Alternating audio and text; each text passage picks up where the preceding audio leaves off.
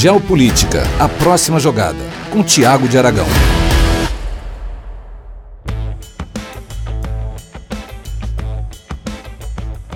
Olá a todos, sejam bem-vindos a mais um podcast do Geopolítica Próxima Jogada. No episódio de hoje vamos discutir um pouco sobre as relações entre Brasil e China, uma relação complexa, com muitas nuances e com muitos assuntos para tratar.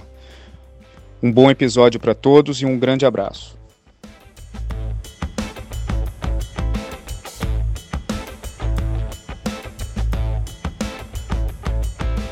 Não vou falar um pouco, não vou falar do óbvio, não vou falar, é, não vou focar na balança comercial, não vou falar daquilo que nós lemos todos os dias na imprensa. Eu vou focar em aspectos mais conceituais e aspectos que muitas pessoas talvez não pensaram sobre a relação entre esses dois países. E é uma relação interessante, é uma relação cheia de, de variáveis que afetam outros países e também acabam mexendo um pouco com o imaginário e a forma estratégica que cada país pensa no outro. Então, sejam bem-vindos a mais um episódio do Geopolítica Próxima Jogada. Bom, primeiramente, vamos focar essa relação em duas vertentes, tá? Tá difícil aqui. Em duas vertentes. Porque muitas vezes as pessoas confundem uma vertente com a outra. Você tem a vertente das relações privadas entre os dois países, né? e você tem a vertente das relações governamentais entre os dois países. Por que, que essas áreas se confundem? Porque muitas coisas que acontecem dentro do privado as pessoas atribuem ao lado governamental e esperam que o lado do governo impacte relações privadas. E vice-versa. Coisas que acontecem no âmbito governamental, elas acabam também é, afetando diretamente como que acontece no âmbito privado. Então, o que, que entra no privado? Primeiro, a relação comercial ela entra no privado, os investimentos chineses no Brasil entram no privado, as aquisições chinesas é, no Brasil entram no privado. E isso também é subdividido em algumas categorias. O agro, como nós sabemos muito bem, é um foco de exportação brasileira para a China. A área de energia é uma área muito importante porque é uma área onde a China investe pesado no Brasil em hidrelétricas, em fornecedores de energia, em logística de transmissão de energia. Então existem inúmeras empresas chinesas já no Brasil atuando nessa área. Além disso, nós temos também o setor de logística, que acaba abastecendo essas duas áreas, mais a área de minério também. Então, no, dentro da lógica privada, essas são quatro categorias que são primordiais na estratégia de Pequim e de várias outras empresas e grupos dentro do, do governo chinês quando eles observam o Brasil. Tanto que, após a, a, o encontro do partido de 2017, foi criado em Pequim um órgão especial que analisa as relações comerciais da China com vários países do mundo. Isso funciona praticamente como um órgão de inteligência que é dividido por regiões geográficas do mundo e em relação à América Latina, que tem uma equipe muito grande que fica fazendo análise o tempo todo sobre os países da América Latina, tem uma divisão grande e forte sobre o Brasil.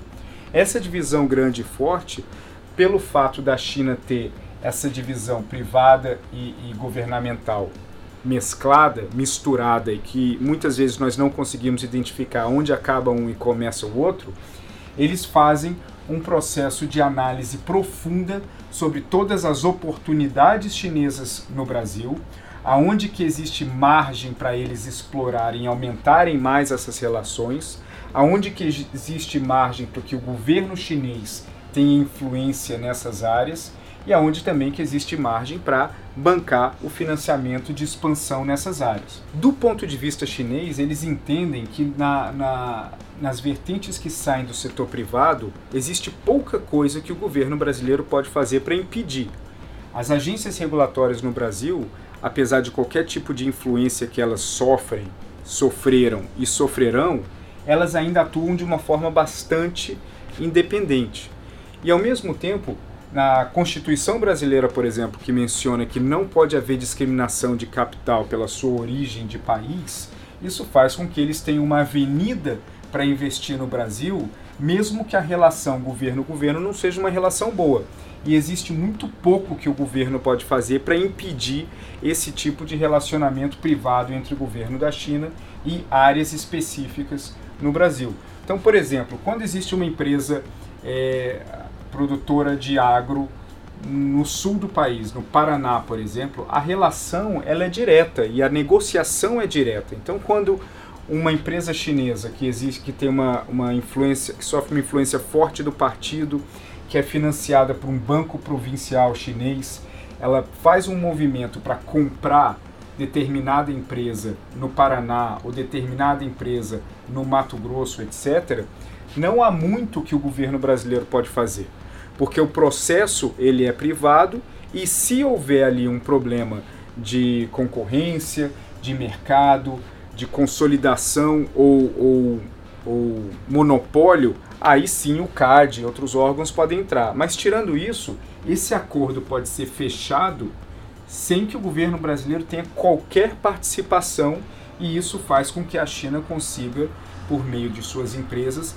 e ampliando em várias áreas do Brasil acordos privados de relacionamento entre suas empresas e o governo com empresas brasileiras de agro, empresas brasileiras de energia, de logística, de minério e cada vez mais de tecnologia e é, de telecomunicações, etc. A segunda vertente que eu mencionei, ou seja, a vertente de governo, aí entra um outro tipo de dinâmica nas relações. Essa dinâmica envolve narrativas, como nós vimos recentemente a troca de, de acusações, a troca de provocações entre um deputado brasileiro e um embaixador chinês, mas também envolve é, posicionamentos brasileiros é, do, do, Brasil em órgãos multilaterais, que de 2019 para cá é muito interessante notar que o posicionamento brasileiro é, na ONU, por exemplo, em relação à China, ela acaba sendo um pouco mais negativa e indo contra os posicionamentos chineses tanto na ONU quanto como em outros órgãos multilaterais também. Então isso se encaixa dentro da lógica governamental de relacionamento com a China. E existe também é, algumas movimentações que o governo faz que irritam profundamente a China, como por exemplo a participação do Brasil como observador nas conversas do Quad, que eu mencionei no programa passado, que é um acordo naval militar que envolve Índia, Austrália, Japão, Estados Unidos e que envolve, além de, de, de treinamentos militares nessa região, também troca de informações, é, uso de bases, etc.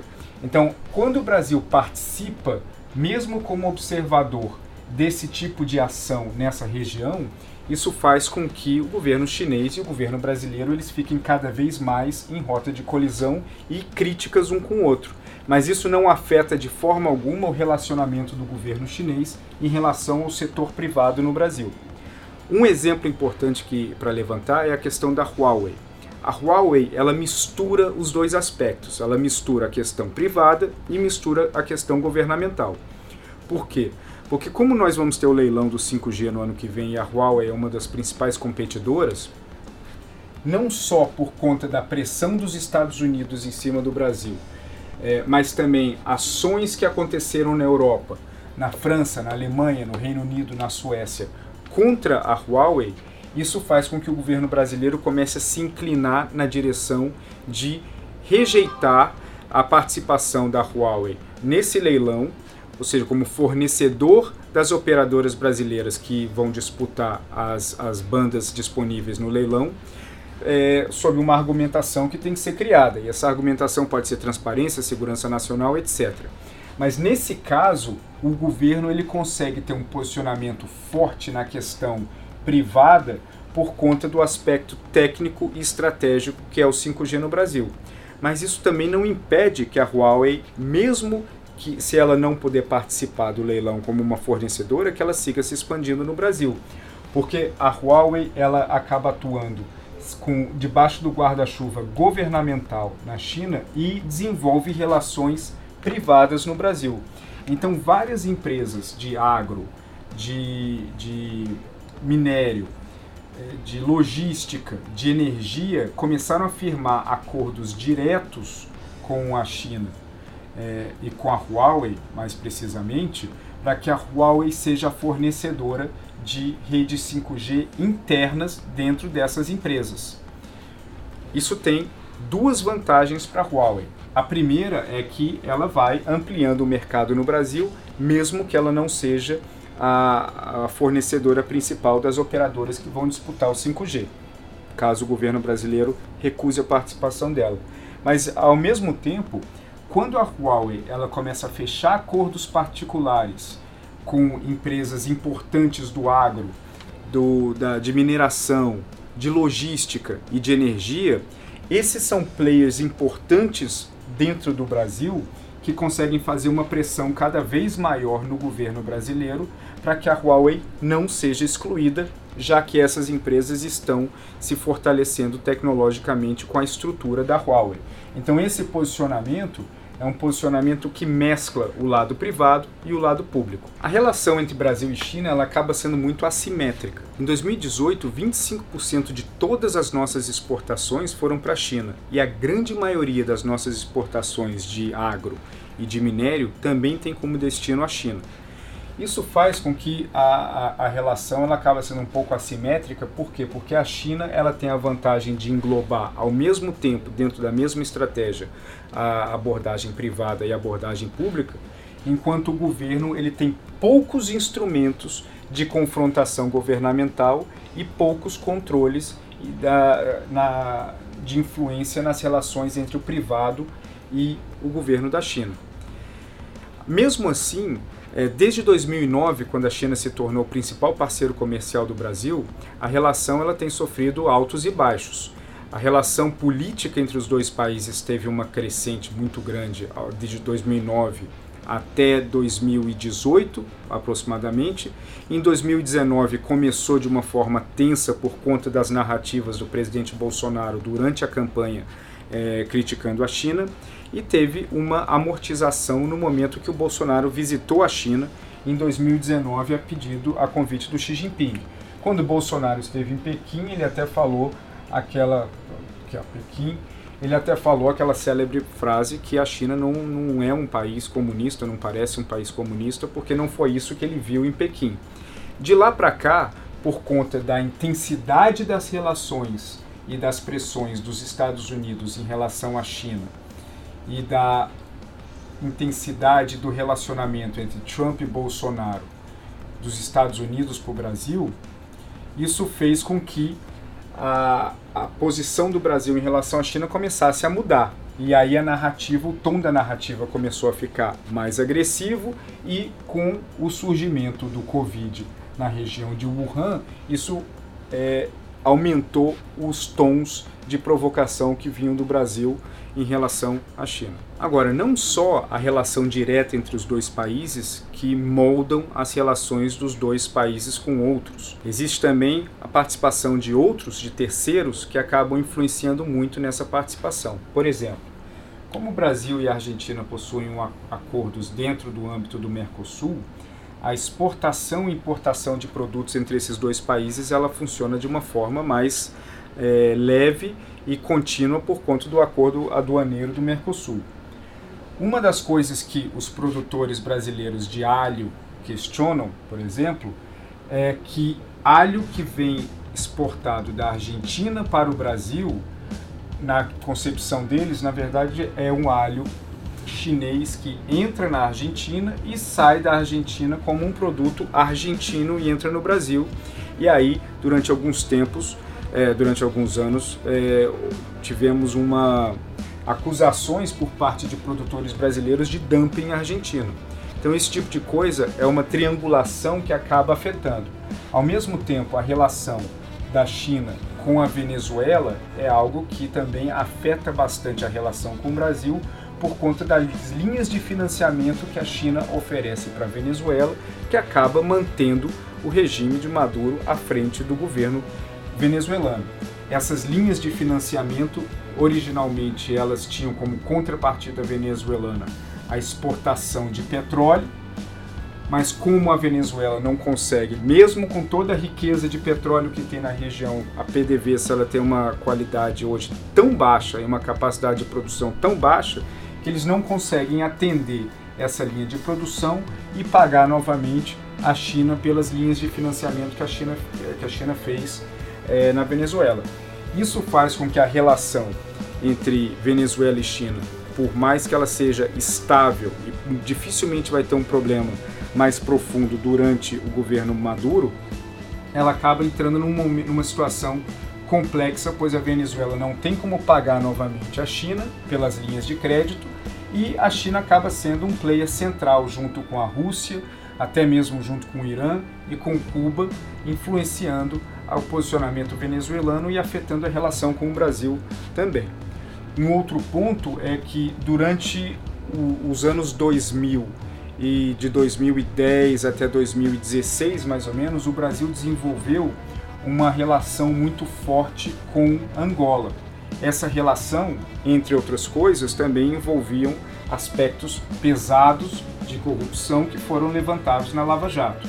À medida que a relação entre Brasil e Angola começa a se enfraquecer, a China ela ocupa esse espaço que ela já vinha ocupando, mas a, a China passa a ser um parceiro mais importante para Angola do que seria o Brasil e é, mesmo com alguns altos e baixos nos últimos anos, principalmente nos últimos meses, onde o governo angolano começou a bater um pouco mais de frente com a China, a histórica influência que o Brasil possuía nessa região começou a enfraquecer também, e isso, dentro das zonas de influência do Brasil, acabam prejudicando por conta dessa suplantação é, que a China faz em algumas regiões.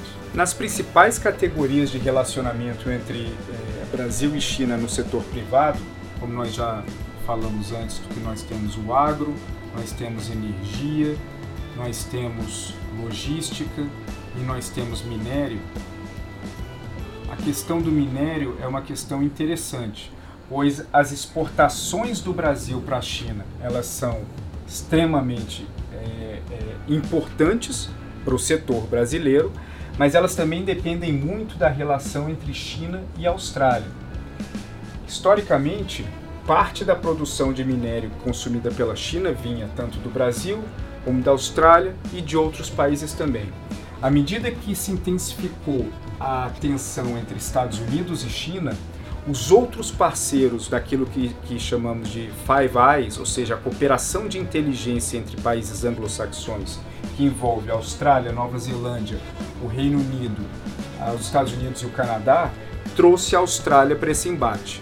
É possível dizer que a Austrália é o país, depois dos Estados Unidos, que tem mais é, linhas de tensão com a China. Isso fez com que, entre outras coisas, as exportações de minério da Austrália para a China tivessem uma suspensão ou uma diminuição drástica nos últimos meses, ampliando as importações brasileiras de minério para a China.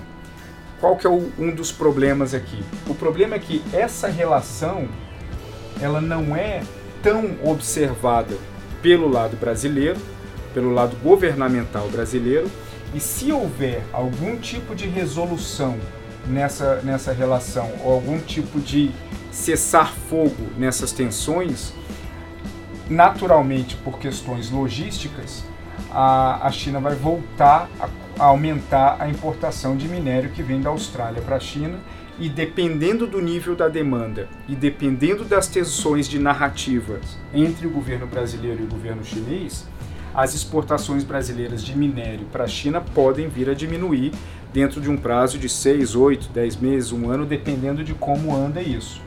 Agora, isso não necessariamente ocorrerá se a produção de minério do Brasil continuar sendo uma produção que vale a pena dentro da, da cadeia por conta do preço e se as guerras de narrativa entre os dois países elas não chegarem num estágio diferente ou mais profundo do que nós esperamos. Já na questão do agro, o Brasil tem uma produção de soja poderosíssima, todo mundo já sabe disso. A China é o nosso principal exportador, mas a China ela vem de uns tempos para cá observando alternativas para diminuir a dependência na importação de agro do Brasil.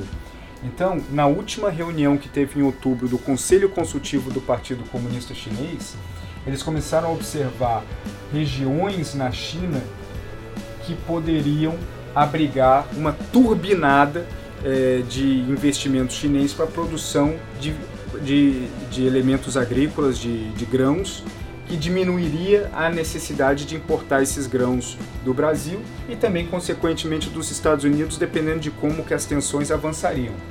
Não só isso, a China está observando aqui no, no sudeste asiático, a, desculpa, no sudeste africano, a possibilidade de financiar plantações de, de, de soja e de outros grãos nessa região, mas isso não seria algo para agora, isso seria um projeto que precisariam de alguns anos para maturar, mas que isso também diminuísse a dependência tanto do Brasil quanto dos Estados Unidos e melhorasse o fluxo logístico.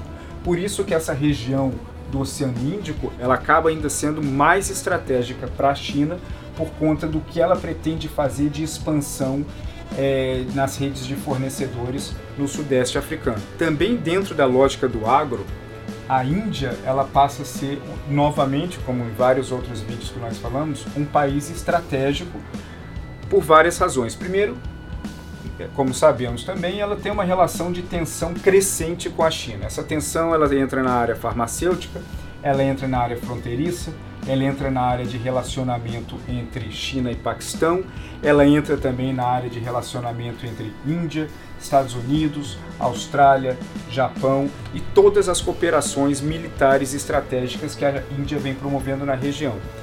Agora, dentro da lógica de que comércio é uma coisa e relações políticas é, são, é, é outra coisa, a Índia ela pode se tornar uma oportunidade importante para a China pois a Índia, nos últimos três meses, eles fizeram uma. mudaram a lei agrária da Índia, que até o momento você tinha vários pequenos produtores no país que vendiam suas produções para um órgão central do governo que era responsável pela distribuição dessa produção, tanto internamente quanto externamente. Essa lei é, indiana ela existe já desde a formação do, do Estado moderno indiano. O que aconteceu? A mudança dessa lei faz com que não exista mais esse órgão central, que seja obrigatório o produtor vender para esse órgão central, e faz com que grandes investimentos em vários hectares de produção possa começar a ocorrer na Índia. Então, em tese, você pode ter um investidor que compra é, inúmeras pequenas fazendas que produzem grãos, produzem qualquer outra coisa, e criar grandes latifúndios de produção e profissionalizar a produção de grão na Índia, que tornaria a Índia um, um novo player relevante nessa produção. E sendo um novo player relevante, buscando mercado e dentro dessa posição geográfica, dependendo de como se avance ou piore as tensões entre os dois países, naturalmente o principal comprador dessa produção indiana no futuro seria a China, ocupando um espaço que poderia ser do Brasil e dos Estados Unidos em outras áreas. No âmbito do agro, a China está se preparando para diminuir essa dependência que hoje ela tem do Brasil, da produção brasileira, que ela ainda tem da produção americana e tentar diluir um pouco, não deixando de comprar do Brasil, mas observando o sudeste africano, observando uma produção interna, observando como que as coisas se desenvolvem na Índia e observando também como que as relações com os Estados Unidos se desenvolvem.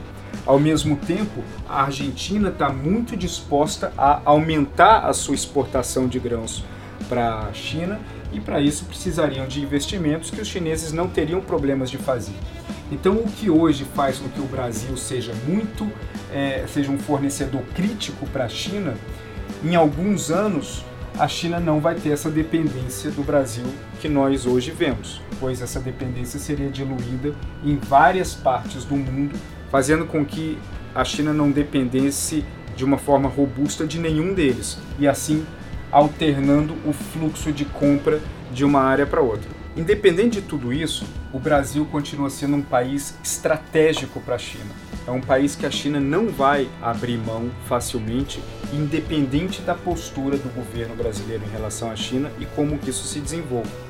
A China ela vê no Brasil um mercado consumidor enorme, um mercado que pode absorver grande parte da produção industrial chinesa, uma grande parte da produção tecnológica chinesa. Ela vê a possibilidade de aquisições é, nas áreas que eu mencionei de energia, de agro, é, startups é uma área onde a China está focando muito no Brasil, é, promovendo investimentos em pequenas startups brasileiras e também trazendo startups chinesas para elas testarem a lógica dos seus produtos no Brasil.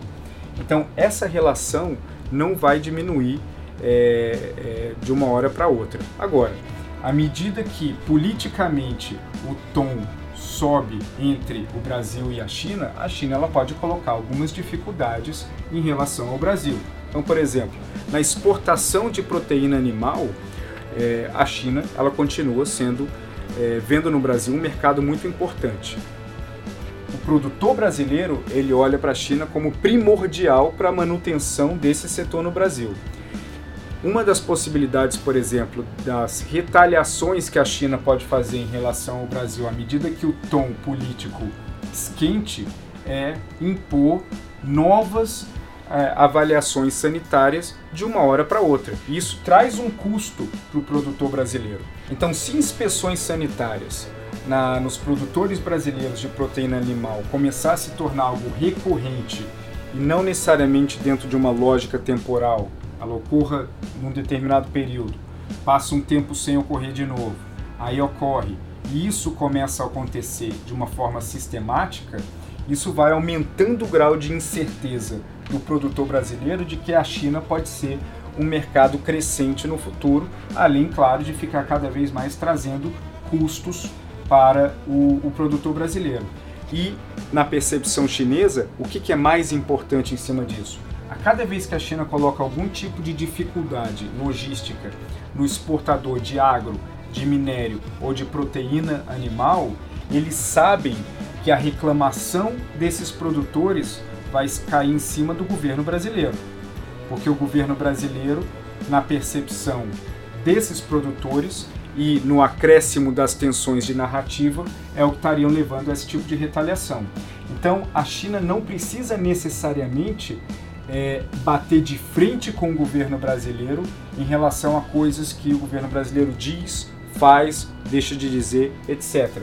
Mas eles podem simplesmente apertar ou colocar algumas dificuldades em exportadores-chave é, do, do Brasil para a China e sabem que esses produtores brasileiros vão pressionar o governo brasileiro em cima disso. Então essa é uma estratégia onde eles conseguem, é, pela dependência que esses produtores desenvolveram na China, usar isso para poder pressionar o governo brasileiro quando necessário. Bom, existem dezenas e dezenas de variáveis para falar das relações entre Brasil e China. Hoje eu comecei dando um apanhado geral e conceitual em alguns pontos. Nos próximos programas e nos próximos episódios eu vou cada vez voltar nesse tema e começar a focar mais em cada um.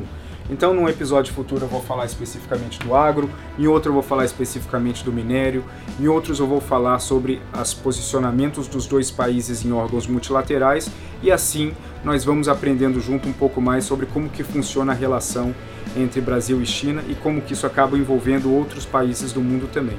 O importante é o seguinte: a relação entre os dois países ela é muito é, é, forte, é uma relação de dependência muito grande no âmbito comercial, dependência chinesa no âmbito de fornecedor, mas uma coisa que é importante é o governo brasileiro e o Brasil não pode entender infinitamente menos da China como a China entende do Brasil.